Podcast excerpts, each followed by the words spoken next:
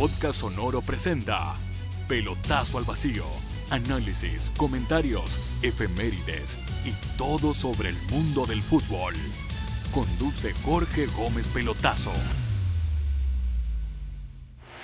Pelotazo al Vacío. Hola, ¿cómo están? Iniciamos el noveno capítulo de la segunda temporada de Pelotazo al Vacío y lo hacemos con un entrenador argentino que comenzó su carrera en Unión La Calera para luego dar pasos en Audax Italiano, nuevamente en los Cementeros y hoy comandar a Everton. Entre sus historias conoció a Dios y a San Pedro. Te saludo Francisco Meneghini, ¿cómo estás? Hola, buenos días, un saludo para todos. ¿Cómo está el equipo después de la victoria ante Ayacucho por la Copa Sudamericana? Bien, bien, estamos bien, era un triunfo la verdad que lo necesitábamos, eh, se nos venía haciendo esquivo, el equipo había perdido un poco la línea de juego entre tanto partido y bueno, por suerte, vamos, por suerte no, por el trabajo de los jugadores la pudimos recuperar, pudimos recuperar las sensaciones positivas del juego y obviamente eso nos llevó a ganar claramente un resultado muy corto para la diferencia enorme que hubo en el juego, pero bueno, era importante ganar. Llevas cuatro años dirigiendo en Chile. ¿Qué ha cambiado del Paqui de la Calera del 2018 al Paqui de Everton del 2022? Bueno, sí, eh, eh, creo que he ido, he ido cambiando cosas, ajustando. Eh, soy un entrenador y somos un cuerpo técnico que estamos en, intentamos estar en constante evolución. No, tratamos de quedarnos siempre con, con, una sola cosa, sino tratar de mejorar. Eh, hemos ido evolucionando en cuanto a sistemas de juego, forma de jugar, interpretación de los momentos de los partidos. Hay una esencia sí que se mantiene, que es la intención siempre de, llevar la iniciativa a partir de la pelota, de potenciar a los jugadores que uno tiene y no, no basar el juego en, en, neutralizar lo que hace el contrario, pero a partir de ahí sí, cada temporada, cada, cada equipo que entrenaste va dando aprendizaje que uno trata de, de volcar en, en, lo que viene. Y en esa evolución que tú hablas, haber trabajado con Bielsa y con San Paoli es un aprendizaje o una presión. Bueno, puede ser ambas. Me imagino porque cuando partiste, sí. la gente decía, no, este tipo va a atacar, va a atacar, va a atacar y, y, y, su estado físico va a ser fundamental en los equipos para que puedan plasmar eso. ¿Cómo lo habéis claro. ido viviendo eso? Sí, sí, bueno, eso es algo con lo que convivo porque obviamente tengo claro que he trabajado con, con dos de los mejores entrenadores del mundo. Aparte trabajo en Chile y son dos entrenadores que dejaron una huella increíble acá. Entonces entiendo que esté, que se, que esté se asocie eh, a ellos, pero la verdad que son dos entrenadores de elite. Yo estoy comenzando mi carrera, dando mis primeros pasos eh, y claramente es una comparación que no me, no me beneficia en nada. Así que son dos entrenadores eh, top que creo que son imposibles de imitar. Por mi parte disfruté mucho al lado de ellos, aprendí muchísimo, pero al mismo tiempo trato de hacer, hacer mi propio camino y, darle mi propia impronta a los equipos que, que, entreno. Tú que conoces el fútbol chileno hace más de 15 años, por esta misma relación con los técnicos que recién mencionabas, ¿qué te parece el nivel del campeonato chileno? Creo que, que, ha ido fluctuando. En este momento me parece que, que, estamos, estamos un poco estancados como, como liga. Yo creo que una liga se compone de muchísimos factores, no solamente el deportivo, y muchísimos factores que, que influyen en lo deportivo. Está el, el nivel de infraestructura, que creo que Chile en ese sentido está muy bien. A nivel estadio, a partir de los mundiales que se organizaron acá, creo que esa situación está, está bien cubierta. También la mayoría de los equipos tiene, tiene lugares de entrenamiento propios, eh, con buenas condiciones. Creo que sí hay un déficit muy grande en el fútbol joven en cuanto a inversión y a, y a proyectos que se desarrollan tanto en los clubes como a nivel selección. Eh, y también a nivel de, gestión de, de, los clubes. Me parece que hay pocos clubes que, que se tienen un rumbo claro, que tienen un proyecto sostenido en el tiempo, eh, y eso me parece que ha ido influyendo negativamente en la liga y, nos tiene en este momento, me parece que un momento clave, es un momento para salir adelante, si no creo que se puede, se puede ir cayendo en, una, en un pozo después que va a ser cada vez más difícil salir. Sí, es un tema ese. Hace unas semanas hablábamos con Joaquín Montesinos y él en carne propia nos contaba la, las miserias que se viven en las divisiones inferiores en Chile. Jugar en canchas de tierra, pelotas pinchadas, una alimentación eh, increíble. O sea, creer de que el niño comiendo pan con jamón y queso todas las mañanas va a llegar a las grandes ligas es, es, ilusorio. Tú ¿Cómo sientes que se puede corregir eso, el tema de las divisiones inferiores? Que claramente no es un tema de Everton, ni de Huachipato, ni de Cobreloa, sino que es un tema del fútbol chileno.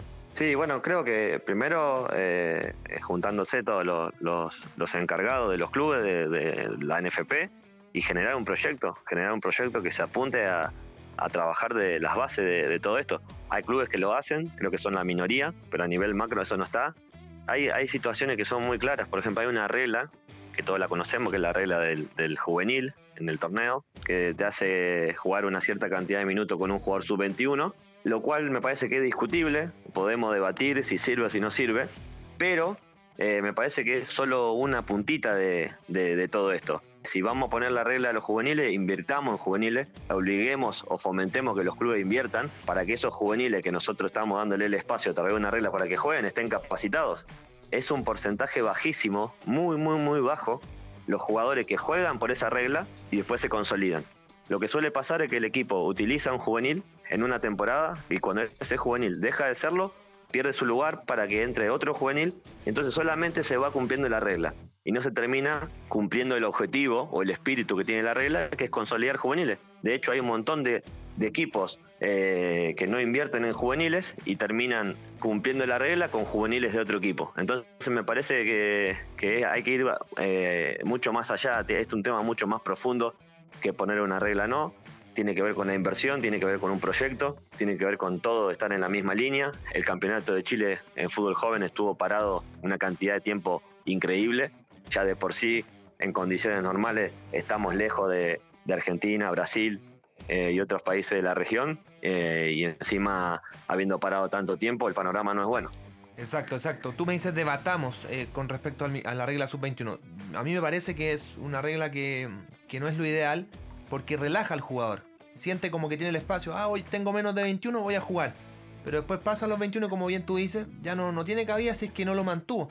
Los buenos jugadores van a jugar siempre. O sea, si vemos el fútbol chileno hace 15, 20 años, Vidal, Alexis, Medel, Bravo, con esta regla habrían jugado. Y después se habrían mantenido, dada su calidad. Bueno, se habrían ido temprano como se fueron a Europa, pero, pero a mí me da la sensación, no sé cómo lo ves tú, que es como la sociedad anónima hoy es una empresa, le abres la brecha a que, disculpa la palabra, pero la mercadería la mostremos y después la vendamos. Y después viene otro para venderla, pero no se ve el, trasfondo de cómo potenciar el fútbol joven. No, no, claramente, claramente eh, coincido. Por ejemplo, hay un, hay un caso muy puntual que es Ignacio Saavedra. Eh, cumplió, si no me equivoco, cumplió durante tres años, o sea, en el tricampeonato de Católica, fue el jugador que le sumó los minutos juveniles pero claramente no, no jugaba por la regla, jugaba por un tema de capacidad, de hecho un jugador que ha sido hasta seleccionado nacional a, nivel adulto.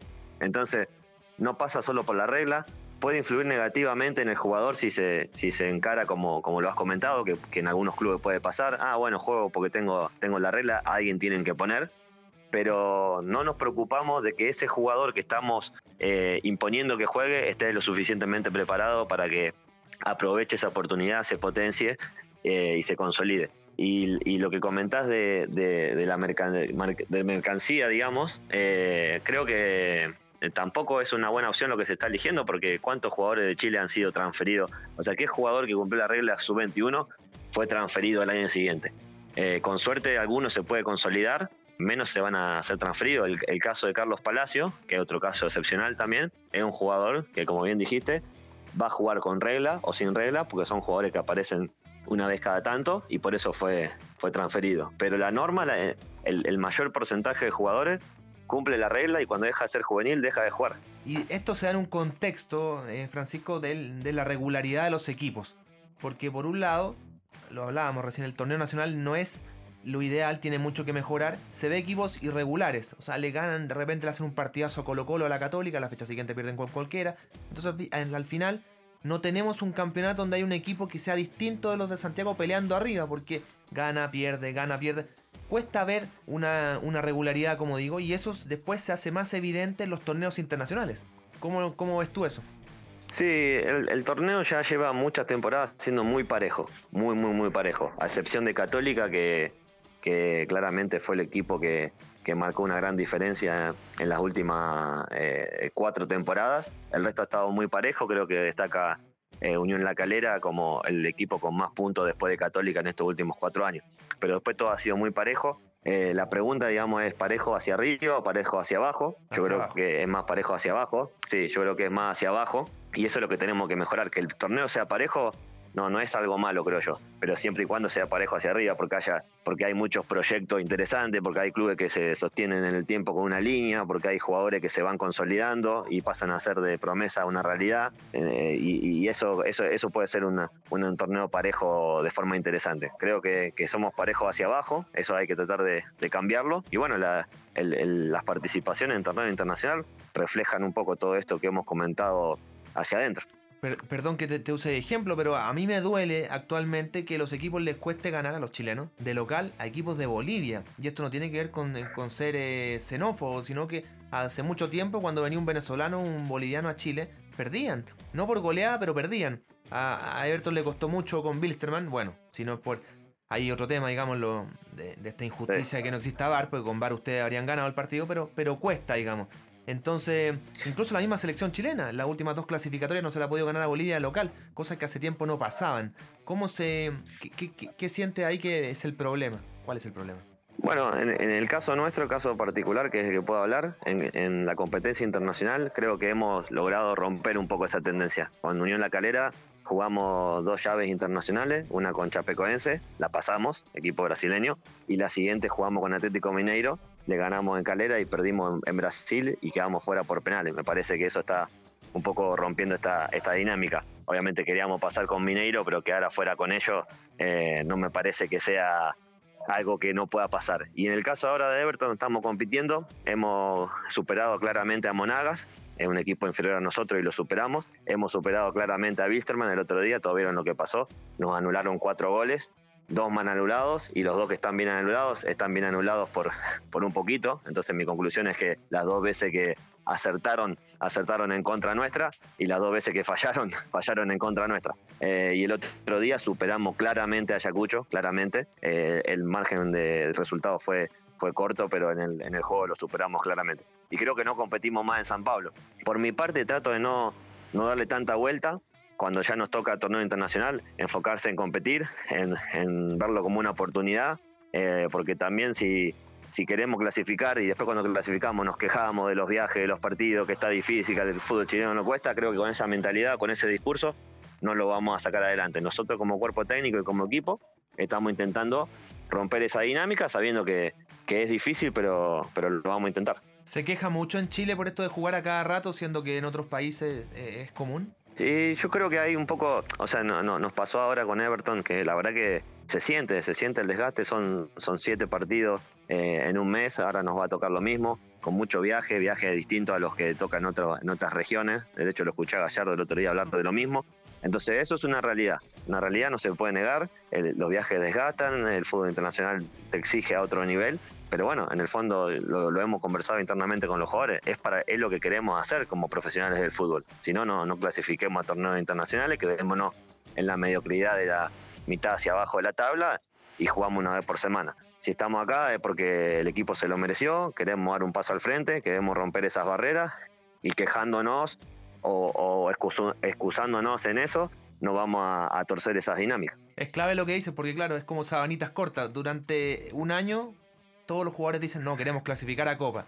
Y al año siguiente, cuando clasifican a Copa, no, que jugamos mucho. Y bueno, ¿y qué quiere? ¿Cómo, cómo arreglamos esto? Claro, Oye, lo otro, de pie, nota de pie de página, digamos. Mientras hablaba esto de Calera, me, me acordaba un colega, cuando ustedes jugaron con Chapecoense, dijo que ustedes tenían cero posibilidad, ninguna de clasificar eh, a la siguiente ronda. Y clasificaron. ¿Cómo es tu relación con los medios de comunicación? Yo a veces hablo con los técnicos, los futbolistas. No, los periodistas no somos seres muy queridos, la verdad. Mm, para mí es una relación eh, natural por el, por el perfil de mi trabajo, es una relación que, es habitual, no, no, no se puede optar por tenerla o no tenerla. Por mi parte trato de, que sea lo mejor posible, atendiéndolo de la mejor manera, en, conferencia, en entrevista cuando se da la, la, oportunidad. También en la misma línea que hablábamos antes, de evitar la queja, evitar el pesimismo, evitar todo tipo de mentalidades que no ayudan al crecimiento. Eh, cuando encuentro periodistas, que seguro que los hay, no, seguro que no, eh, ya lo, he confirmado que los hay, que se interesan por el juego, se interesan por la táctica, se interesan por, el trabajo nuestro, por el trabajo de los jugadores, ahí, sí que, avanzo porque me parece que son personas que aportan al medio. Eh, creo que el medio lo componemos todos, jugadores, entrenadores, periodistas, dirigentes, hinchas también, obviamente. Entonces me parece que la construcción de un medio mejor es entre todos. Eh, esto no lo va a sacar adelante o no lo va a mejorar ni un entrenador, ni un jugador, ni un periodista. Entonces creo que hay periodistas que se preocupan por, por el juego, que buscan estudiar, que buscan mejorar, que buscan entender lo que pasa dentro de la cancha y después hay periodistas que quizás hacen el trabajo de otra manera, la cual no comparto, pero bueno, no, no, no, ya no depende de mí. Con respecto a, sistemas tácticos, que lo, hablaba recién, siempre tenía una duda. ¿Por qué la mayoría de los equipos chilenos juegan con tres delanteros? Tú no. Eh, siento que con ellos se despotencian en el medio. a mí, la verdad, y esto mismo, cuando hablábamos del rendimiento en torneo internacional, me parece una locura que equipos vayan a jugar a Brasil o Argentina con tres delanteros y, despotencian el medio campo y uno cree que de entrada van a, entran como perdiendo. Son muy osados o son ilusos, no sé cómo, cómo es el tema no sé, es como regalarse de entrada. Yo creo que a partir de a partir de, del Barcelona de Guardiola, que claramente es un equipo paradigmático que, ha marcado un antes y después en el juego, sobre todo en el, en el, fútbol moderno, entre comillas, vamos a llamarle, quedó muy, muy, muy instalado, instalado el sistema 4-3-3 casi por defecto. De hecho, uno va a muchas, en muchos clubes y ve cómo en divisiones menores se trabaja el 4-3-3 como sistema base, lo cual no, no, estoy de acuerdo, no porque esté en contra del sistema, sino yo creo que el sistema es una herramienta eh, o es un puente entre los jugadores y, su potencial de, equipo. Entonces, si yo tengo tres delanteros muy buenos, de alto nivel, que son complementarios entre sí, que, que me pueden ayudar a, ser más competitivo y obviamente ganar partidos, que de eso se trata, no veo por qué no puedan jugar. Lo que sí no estoy de acuerdo es que, que haya que jugar con tres delanteros porque sí, incluso inventando delanteros para, para mantener la posición. En el caso nuestro intentamos elegir el sistema de juego en relación a los jugadores que tenemos y por eso no nos atamos a ninguno. La idea se mantiene siempre igual, pero el sistema va, va cambiando según los jugadores que, que vamos teniendo. Claro, eso es clave porque alguien pensaría, yo pensaría, como trabajaste, vuelvo a lo mismo, con Bielsa y San Paoli, jugar con tres delanteros como, es como la herencia. Pero yo veo muchos partidos tuyos de, en Everton sobre todo, donde juegas con dos adelante y aprovechas volantes externos como Álvaro Madrid y Adrián Sánchez para llegar con más gente arriba. O sea, depende mucho, de, como dices tú, del aprovechamiento del jugador. Sí, sí, sí, eso, eh, por ejemplo, en, Calera 2019 habíamos armado el plantel para jugar en un 4-3-3, pero lo armamos de cero, incorporamos aproximadamente 16 jugadores, entonces ahí sí yo puedo decidir con la hoja en blanco cómo quiero jugar porque lo estoy armando al plantel completamente de nuevo. Eh, y así, aún así, eh, durante el, proceso de mercado de pase ya habíamos fichado a Marcelo Larrondo y a, muy pocos días de cerrar el libro eh, surgió la posibilidad de fichar a, Walter Bow. Entonces nos abrimos esa posibilidad sabiendo que teníamos que cambiar el sistema base, porque obviamente en un 4-3-3 no, no entran la ronda y Bow juntos. Pasamos a jugar un 4-4-2, siguiendo esta línea que te comentaba, que es aprovechar a los jugadores, potenciar a los jugadores, sobre todo potenciar a los mejores. Yo creo que eh, es una, una quimera pensar que vas a potenciar a todos los jugadores del plantel, pero sí hay que tratar que la idea y el sistema potencie a los mejores. Y en ese caso, contar con una delantera con la Ronda y Bob era muy interesante y por eso decidimos romper con, con lo planificado al principio.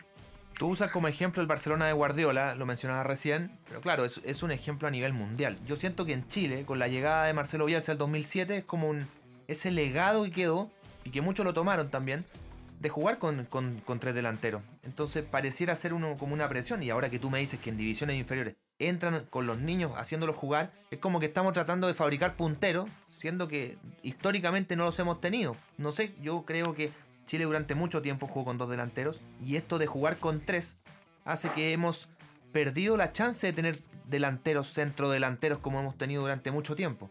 Y justo fue lo que nos necesitamos más ahora en este camino a, Qatar 2022, donde estaba el acompañante de Vargas, porque Alexis jugaba más abierto, siendo que podría jugar con él como dos delanteros. Sí, sí, sí. Sí, sí, coincido, coincido.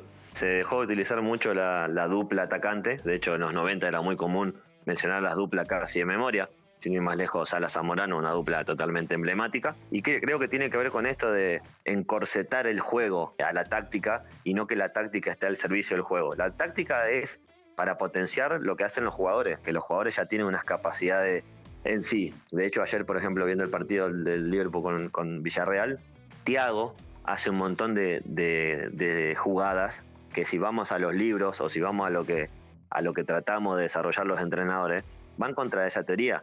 se gira, recibe mal perfilado, eh, no siempre recibe con la pierna que debería recibir, pero él resuelve la situación de juego. Entonces creo que, que veo, veo con, con un poco de preocupación un exceso de intervención de los entrenadores hacia, hacia muchos, muchas situaciones de juego y cada vez le vamos quitando más al jugador la capacidad de crear, la capacidad de, resolver, la capacidad de, explorar su potencial. Eh, y, bueno, con los dos delanteros pasa un poco lo mismo. Si jugamos constantemente con tres delanteros, y bueno, probablemente no surjan menos delanteros centro, o quizá pasen chicos que tienen capacidad o potencial para ser delantero centro y se terminen adaptando a otras posiciones porque no le hemos permitido que se expresen como corresponde. Claro, que es un gran ejemplo el que, planteas ahora. Siento que se está fogoneando la chance de tener nuevos delanteros desde las divisiones inferiores, por lo que, por lo que me cuenta. Y claro, uno dice, bueno, pero no sé, quizás en 10 años vamos a tener una sobre cantidad de punteros. Lo dudo, pero bueno, es, es, es un tema claramente a, a, debatir por largo. Tú que diriges ahora en torneos internacionales, has tenido la chance con la calera, con Everton. ¿Cuál crees que es el gran problema de los equipos chilenos? ¿El orden táctico, el estado físico o que no hay entrenadores con ideas claras para poder sacar resultados? No, yo creo que eh, son, son es multifactorial. Eh, primero, yo creo que hay un tema ya de esto que hablamos del discurso, de que ya vamos a la competencia internacional con esa sensación de, uy, qué difícil que es, cómo nos cuesta todo, que me parece que no somos menos que un montón de ligas. Está claro que Brasil y la Argentina están por sobre, eso no se discute, pero hay un montón de ligas que no están por sobre y se han ido imponiendo a través de otras cosas. Por ejemplo, el proyecto de Independiente del Valle en Ecuador, serio, claro y sostenido en el tiempo, te da las pautas de que se puede, de que se puede hacer algo, se puede hacer algo bueno sin estar en las potencias.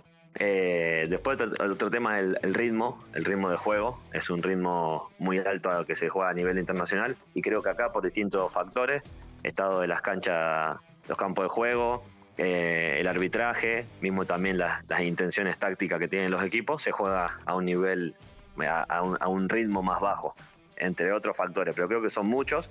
También me parece que es injusto agrupar a todas las, campañas de los equipos internacionales chilenos en una, en una sola causa, porque como te digo, yo particularmente hablo de mi experiencia y la experiencia nuestra es que nunca nos quedamos afuera en una primera llave, siempre competimos al máximo eh, nos eliminó Atlético Mineiro por penales, eh, nos eliminó con Audax eh, Bolívar en la altura por diferencia de, un gol.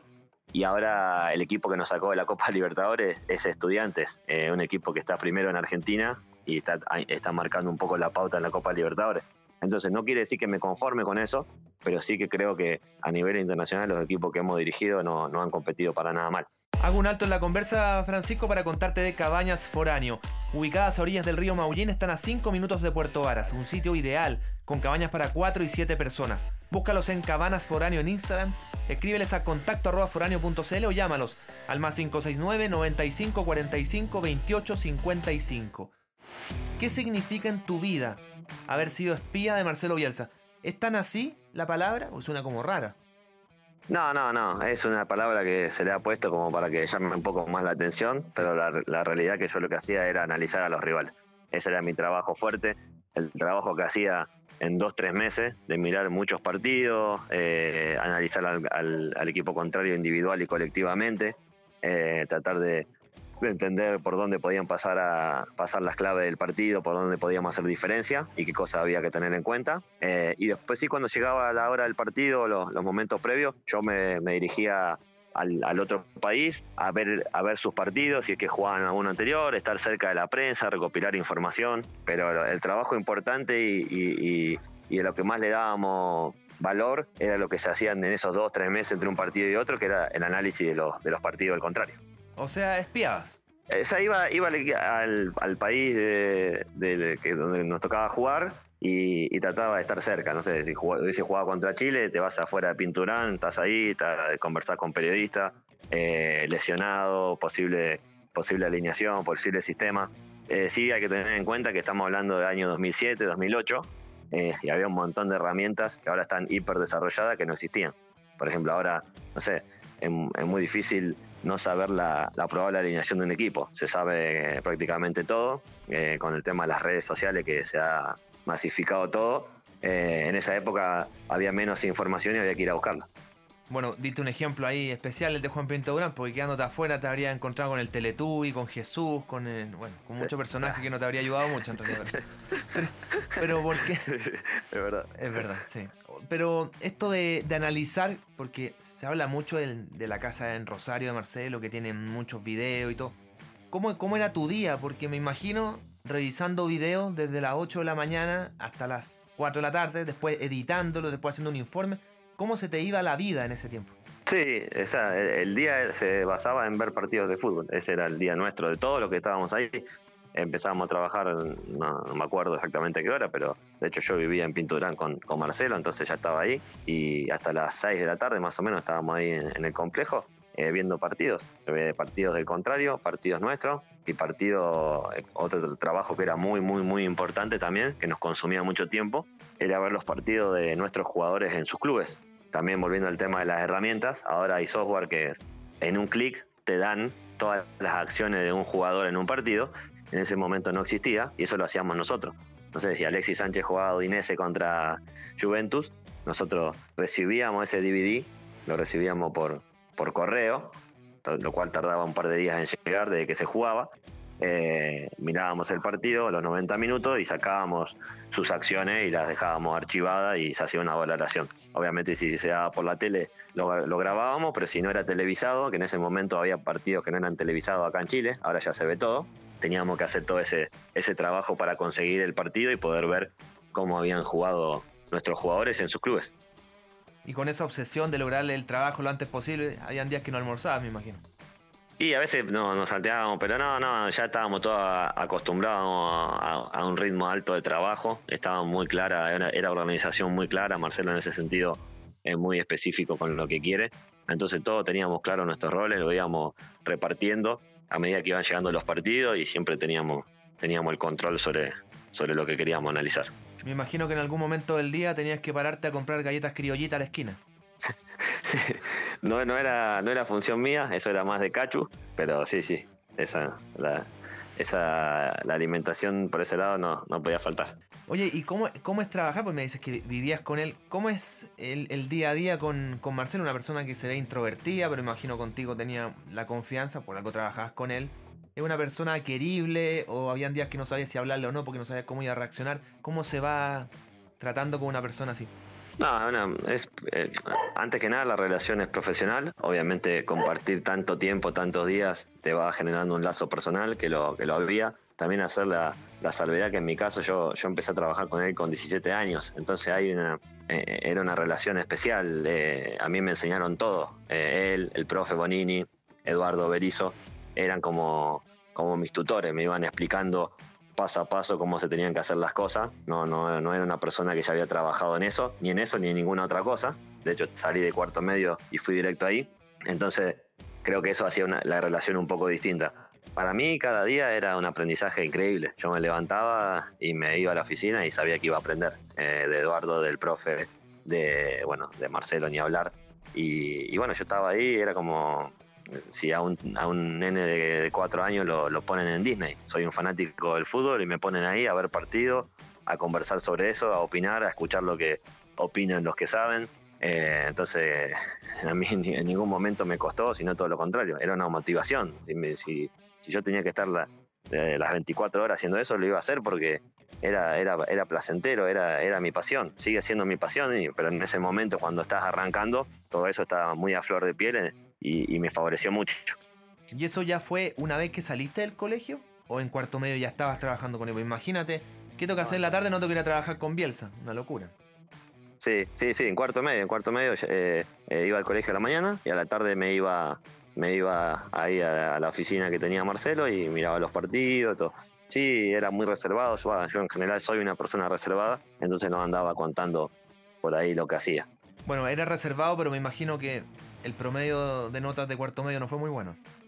No, nunca fui un alumno eh, muy bueno, tampoco un desastre, siempre fui promedio, eh, como que aceleraba un poquito para, para sacar los cursos adelante, pero no, no, tampoco, tampoco tuve problemas con eso. O sea, no una crítica, digamos, yo, yo me imagino en, tu caso estar estudiando en el colegio y sabiendo que la tarde tenía que ir a ver partidos con Bielsa, no, no habría estudiado nada, capaz que hubiera repetido cuarto medio. Sí, sí, sí, sí, está, claro que me gustaba hacer más, pero bueno, lo otro también había que hacer. ¿Alguna anécdota que recuerdes del trabajo con Marcelo?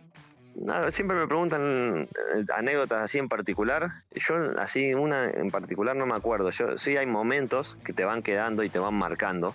A mí uno de los momentos que, me marcó mucho, de hecho en, su momento cuando pasó me quedé así como pensando, ah, mierda, esto, por esto este tipo, por esto este, este tipo es crack, por eso este tipo genera que los equipos suban de nivel, por eso genera que los equipos rompan barreras. El entretiempo con, España, en el Mundial, eh, nosotros, si no me equivoco, ya vamos perdiendo y ya habían expulsado eh, a Estrada.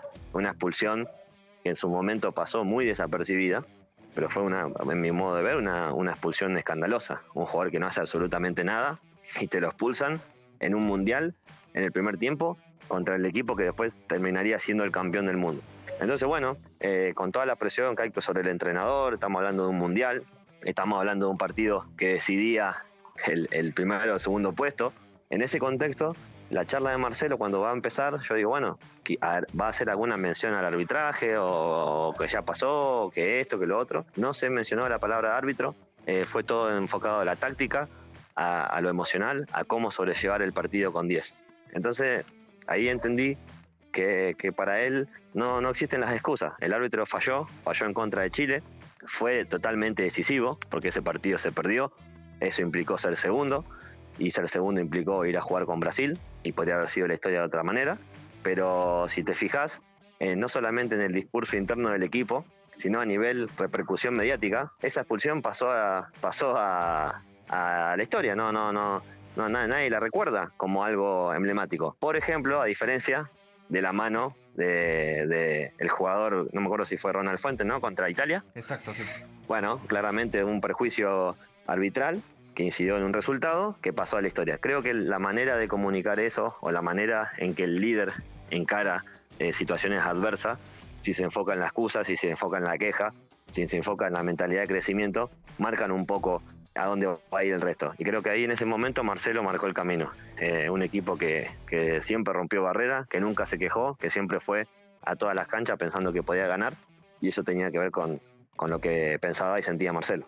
Meses después del título de España, el canal Más hizo un reportaje, el informe Robinson, sobre el desarrollo de este título, primer título mundial de, la Roja Europea.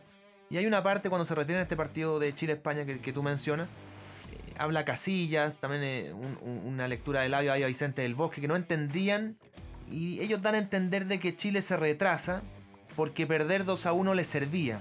Y esto causó mucho revuelo acá porque ¿Cómo hacer así si Bielsa siempre manda a los equipos adelante? Teníamos que ganar. Claro, lo que pasa es que si Suiza le hacía un gol a Honduras, Chile queda tercero y queda afuera. Entonces había mucho riesgo. ¿Eso fue tan así o una invención de ellos? No, no, no, no, no. Eso es una invención. Eh, o sea, es una interpretación del documental, de lo que pasó, mismo del cuerpo técnico de España. Nosotros, eh, o sea, hay que poner en contexto las cosas. El Chile estaba con un jugador menos, ese Chile, como, como fue el Chile de, de esa década en general con matices, pero ese Chile tenía un desgaste físico increíble, los jugadores se exprimían adentro de la cancha, y jugar con un jugador menos contra esa España que hizo un culto de la conservación de la pelota, era, era una tortura, era correr atrás de la pelota. Entonces, eh, evidentemente el equipo fue regulando en, determinados momentos cuándo presionaba y cuándo no, porque no, no, no se sostiene. O sea, con 11 jugadores es difícil presionar a España, Imagínate con 10 en un mundial y ya perdiendo. Eh, es una situación muy difícil de conseguir. No sé cuántos equipos son capaces de presionar a España con un jugador menos. Entonces lo que se hacía era ir regulando cuándo se presionaba y cuándo no, sin renunciar a nada, pero teniendo en cuenta las situaciones no se puede ignorar el contexto. De hecho, nosotros habíamos jugado un amistoso contra España en el Estadio Villarreal un par de años antes, no me acuerdo si fue el 2008, eh, y habíamos sufrido 11 contra 11 esa circulación y esa posesión que ellos tenían. Entonces, no, no, no, no se puede ignorar ese contexto, pero de ninguna manera, de ninguna manera fue algo, alguna intención clara de no, que el partido terminara así. Se buscó el empate con las herramientas que había, en el contexto que había. España también en el mismo modo que ellos sacaron esa conclusión, la conclusión nuestra puede ser, bueno, ¿y España por qué no buscaba un gol más? ¿Por qué conservaba la pelota? Entonces buscaban más conservarla que arriesgarla y, a Chile se le dificultó recuperarla, pero no, de ninguna manera fue, fue como lo quieren plantear. Antes de seguir con la conversa, Francisco, te hablo de Estación Rock. ¿Sueñas con tocar un instrumento? Hay una escuela en Puerto Varas que te enseña a hacerlo. Búscalos en www.estacionrock.cl y revisa la mejor plataforma de clases online en www.erock.com. Y también te cuento de Q-Analytics. Son el más grande ecosistema de soluciones tecnológicas y te quieren ayudar. Visítalos en www.qanalytics.cl o escríbeles a info.qanalytics.cl. Bueno, luego de Bielsa vino San Paoli. ¿Fue lo mismo? ¿Qué, cambió para bien? ¿Qué no tanto? ¿Qué extrañaste? ¿Cómo, fue eso? No, son, dos procesos totalmente distintos, porque también me toma en otra etapa de mi vida ya más maduro, ya más, más consolidado en, ciertas cosas y, un proceso también totalmente lleno de aprendizaje, porque nos juntamos ahí, se, dio una cosa muy muy buena, el cuerpo técnico era más grande, no sé si más grande, pero se fue componiendo con gente de distintos eh, entornos y terminamos coincidiendo varios entrenadores, eh, bueno, eh, San Paoli, Seba Becasese, Jorge Decio, que en su momento era preparador físico, pero ahora también está mucho más cerca de situaciones tácticas porque siempre tuvo el curso de entrenador. Yo, Matías Mana, que trabaja con, con Lionel Scaloni en la selección argentina, el Flaco Leiva. Entonces, había mucho debate, había mucho debate, había mucha conversación, había mucho análisis, que es lo que te da la selección, te da ese tiempo, te da tres meses, dos meses entre un partido y otro, entonces te da la posibilidad de sentarte, conversar, ver imágenes, cómo haríamos esto, cómo lo podemos mejorar, y ahí crecí muchísimo, y creo que el aporte de todo fue haciendo que, sobre todo obviamente liderado por, por Jorge, un entrenador, eh, lo dije anteriormente, de, de, elite mundial, fue haciendo que el equipo eh, fuera creciendo y, y, fuera generando un nivel de juego muy, muy, muy alto. Hablabas hace un rato del Chile-España del 2010. Cuatro años después, Chile-España 2014 en el Maracaná. ¿Es para ti, es el mejor partido tácticamente de la selección chilena en estos últimos 20 años? Y yo creo que está yo creo que está, si no es el mejor, está entre los mejores tres. Hay un partido también que se recuerda mucho, y para mí se recuerda mucho con, mucha razón, que es el partido con Alemania, el amistoso. Ese partido fue impresionante, ese partido fue impresionante.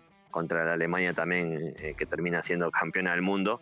En un momento era, era emocionante, era emocionante ver a Chile eh, dominar así a un equipo alemán en Alemania. En un momento ellos no sabían, daba la sensación que no sabían dónde estaban parados, las camisetas rojas aparecían por, por todos lados.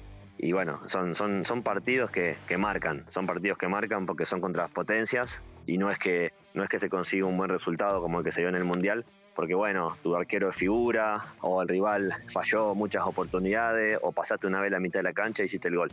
Le ganás a España dominándolo, le ganás 2-0 con autoridad, presionándolo, no dejándolo jugar. Cuando la tuvo Chile jugó, la movió, hizo daño. Entonces es un poco la coronación de, muchos años de trabajo en, un, en una instancia totalmente decisiva.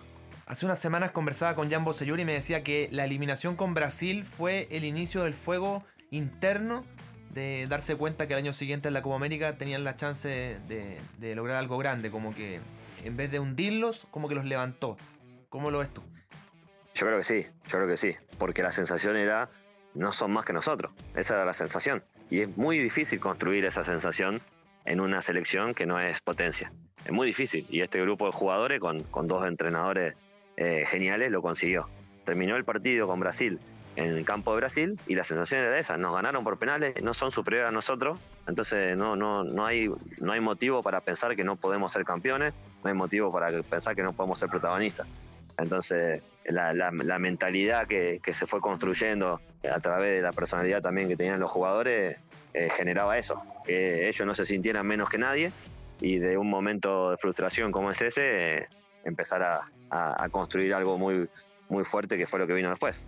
Si te pregunté una anécdota con Bielsa, corresponde que te pregunte una con San Paoli. Sí, bueno, Jorge, Jorge, eh, una persona también muy, muy cercana, eh, de, mucha, de mucha conversación. Yo lo, veía a él y lo, que más admiraba de él era la, constancia. La constancia. Yo cuando él fue a la U, eh, yo estaba en la U, llegamos casi al mismo tiempo, pero yo trabajaba en divisiones menores y en el primer equipo. Conversábamos cada tanto porque yo era amigo de Seba y nos juntábamos los tres y charlábamos de los partidos, pero yo no trabajaba con ellos.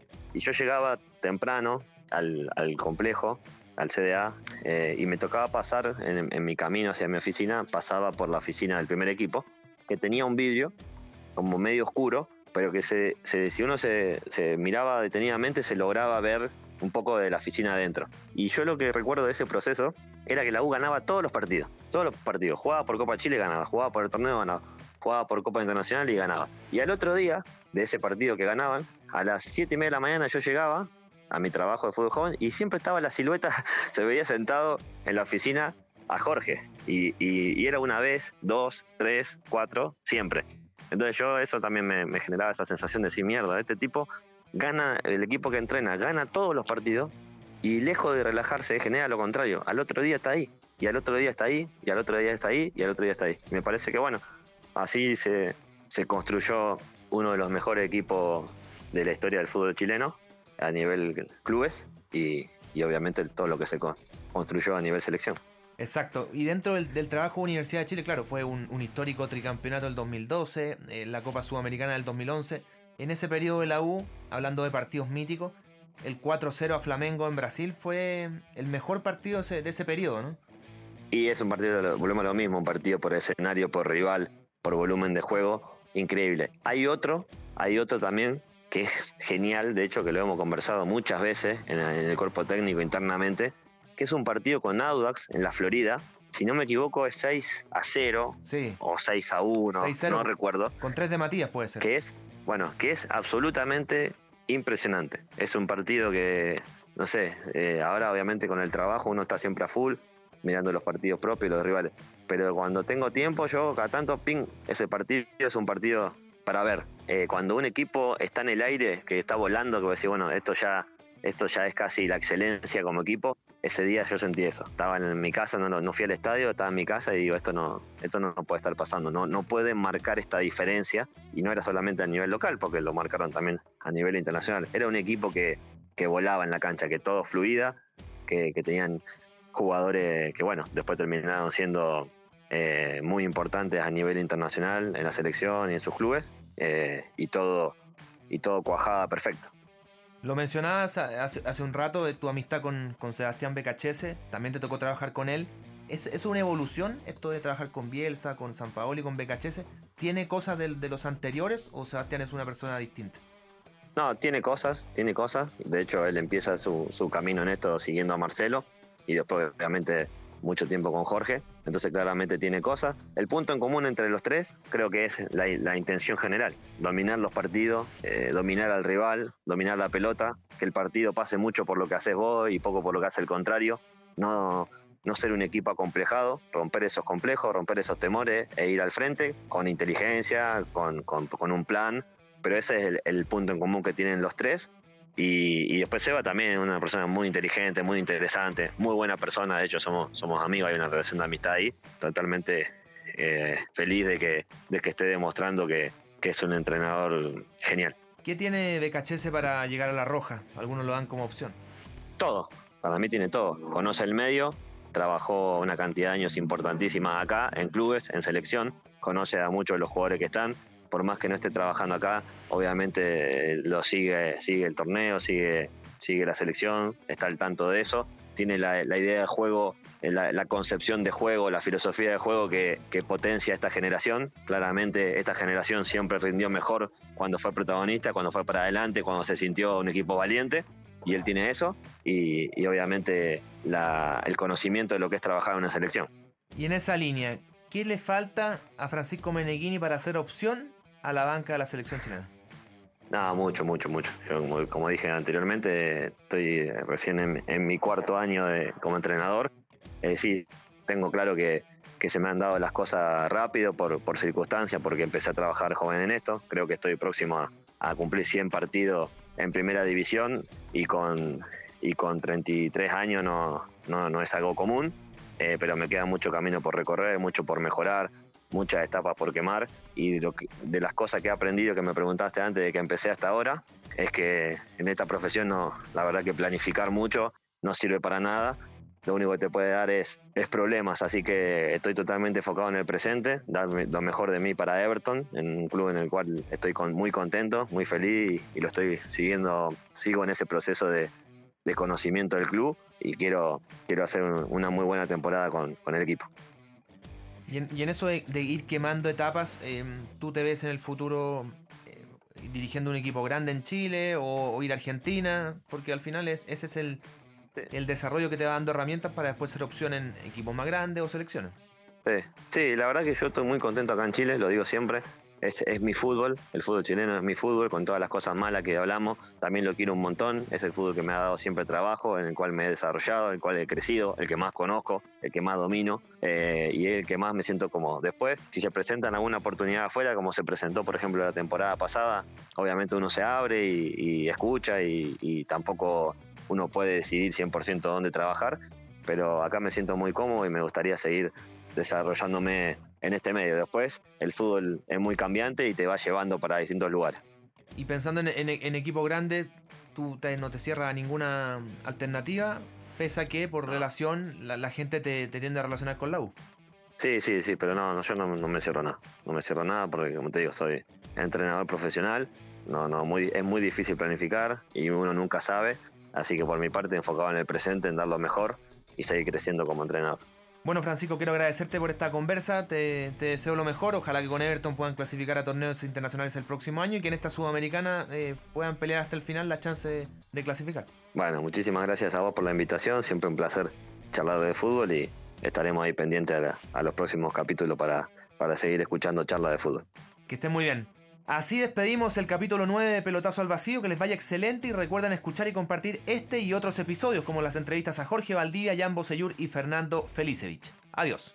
Podcast Sonoro ha presentado Pelotazo al Vacío. Quedamos al día con todo lo que necesitan saber del mundo del fútbol.